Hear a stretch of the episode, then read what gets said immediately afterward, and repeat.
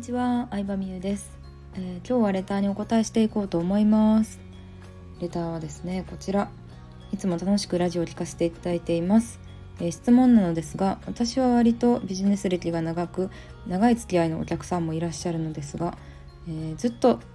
関わってきたお客さんが別のコミュニティに入っていることを知ったり別の方の教材を買っているというのを聞くとなんだか寂しくて、えーちょっと悔しい気持ちになってしまうことがあります。みゆさんはそのような時どのようにして折り合いをつけられているでしょうかということでありがとうございます。まあまず結論から言うとですね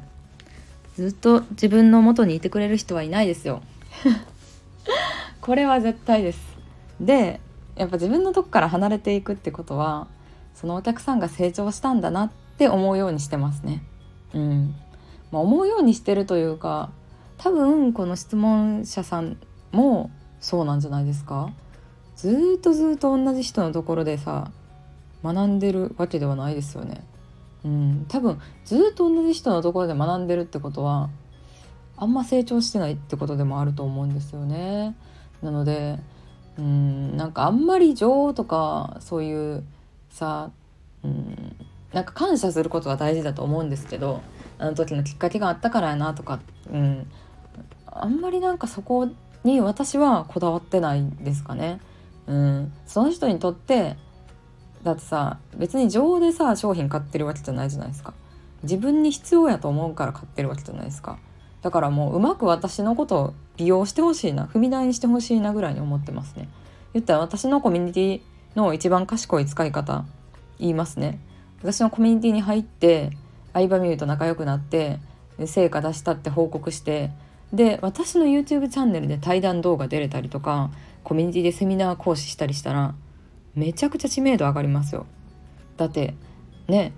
何か始めたいなって思う女性がたくさん見てるコミュニティなのでそれは規模としてはもっと大きいところもありますけど言ったら YouTube チャンネルに出れるってことはさ副業とかビジネスに興味ある人新しいことやってみたいなって思う人が集まってるわけじゃないですか。うん、だからそういう意識高い人が集まってるところで動画出れるっていうのはね大きいと思いますけどね。で私自身もあの受けさ、まあ、コミュニティいくつか参加したりした時はそういうふうに考えてましたね。うん、単に何を教えてくれるんだろうワクワクって感じじゃなくていかにして主催者と仲良くなってうん例えばその人がさあのメルマガ読者10万人とかいるメルマガをやってるとするじゃないですか。そこで私のこととか紹介してもらえたらすごいことになるわけですよ。で実際に紹介してもらえたりとかセミナー登壇を依頼いただけたりとかしたことも何回もあるんですけどお客さんの声に乗ったりとかやっぱそのお客さんの声から来てくださることっていうのも結構あって、まあ、話それましたね。めっちゃ話それましたけどでもやっぱりその、うん、乗り換えていって成長していくんじゃないですかねって思いますけど私は。うん、だからあんまりなんか部活とかじゃないからなんやろうな。部活とかなんか会社じゃないからなんかそういう考えは捨ててでずっとねやっぱコミュニティメンバーも主みたいな人がいると新しい人が発言しづらいっていうのがどうしてもあるんですよね。うんやっぱコミュニティ入った時ってさ不安だと思うんですよお客さんからした時に。なのでなんかもうずっと残ってもらえるのは嬉しいんですよ。ずっとさこうあの私も成長続けるからそれを近くで見てたいですって言ってコミュニティ入ってくれるのは嬉しいし思ってくれる人を着るまでは思考えてないですけどでもやっぱり新規の人から見た時にうんなんかあの発言しづらいとかはあるんじゃないかなってコミュニティ運営を4年ぐらいしてきて思ったのはありますね。なので程よく新陳代謝よくするで少なくとも私からは何やろうな長く関わったからすごいみたいなのはしないようにっていうのはしてましたね。うんねそうだから長さではないと思うしで私自身も発発信する内容って変わってくからさそれについてこれなくなるって言うとあれですけど、まあ、人間誰しもさ成長してたら考え方変わってくじゃないですか。でこの時はこういう例えばまあ過去の例で言ったらさ昔はさ私節約大好き貯金大好きタイプやったんですけどでもある時から自己投資ってすごいなって思うようになってで個人で働くってすごいなお客さんに何か教える楽しいなとか思うようになってでもうちょっとしたらコミュニティ構築めっちゃおもろいなって思うようになって人と人をつなげるって楽しいなとか、うん、なんか適度にこう仕組み化するのも面白いな数字で見るのも面白いなとかどんどんやっぱ変わってってるんですよね。うん、なんかバンドとかでもないですか？そういうの。音楽性が変わってつまんなくなったとかいうファンの人いるけどさ変わらんってやばいでって話ですよね。変わら変わらずだって世の中のさトレンドとかは変わってるからうん例えばさ「世界の終わり」とかもさ最近「ハビットっていうダンス動画がすごいバズってますけどでもそれも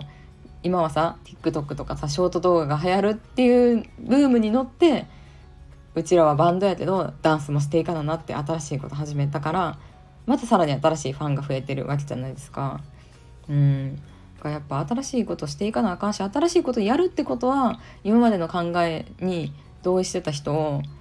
あの離れていくっていうのも受け入れなきゃいけないんやろうなって思うわけですよ。ね。だからお互い変わっていく変わっていくんですよね。そう私昔から思ってたんですけどよくドラマとかでさ、まあ、ドラマっていう構造上しょうがないんやと思うけどなんかもう学生時代から大人になってもずっと6人組で仲いいみたいなドラマあるじゃないですか。なんか結構なんか謎やなって思っちゃいますね。うん。気持ち悪いまではいかないですけどなんか自分にそういう経験がないのもあるけどこのこの6人はずっと高校生の思考のまま変わってへんのかって思っちゃうんですよね。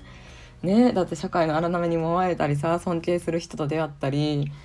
あのそれぞれ違う経験をしてるから絶対価値観変わるじゃないですか。なんか数年に1回同窓会で会ってあの時面白かったねみたいに語り合うならまだわかるんですけど、ね、学生時代の6人メンバーでなんもう30代ぐらいになってもずっと関わってる すごいなみたいな。うん。まあでもあるかそういうの。うん。そういう人もいるんだと思います。私の妹とかは結構そういうタイプかもしれないですけど。でもそういううんそうですね。はい。まあそん、まあ、人の考えは変わっていくからあんまりなんか悲しいとかその人を止めるとかなんか流れは止めない方がいいなって思いますね。うん、人が去っていくならその人がそうしたいって思ったんやろうし。でもそこでさこうお互い成長したらさ何年後が後かにまた出会ってなんかそれぞれこういうことしてんねんよって話で盛り上がったりすることもあると思うから、うん、あんまりなんか変に流れを止めたりとか人が何かやろうとしてるのをこう、うん、止めたりとか悲しんだりしなくていいんじゃないかなって思います。絶対そのお客さんは感謝してくれてると思うので。ということで今日はえ何でしたっけ？質問。えっ、ー、とそうか。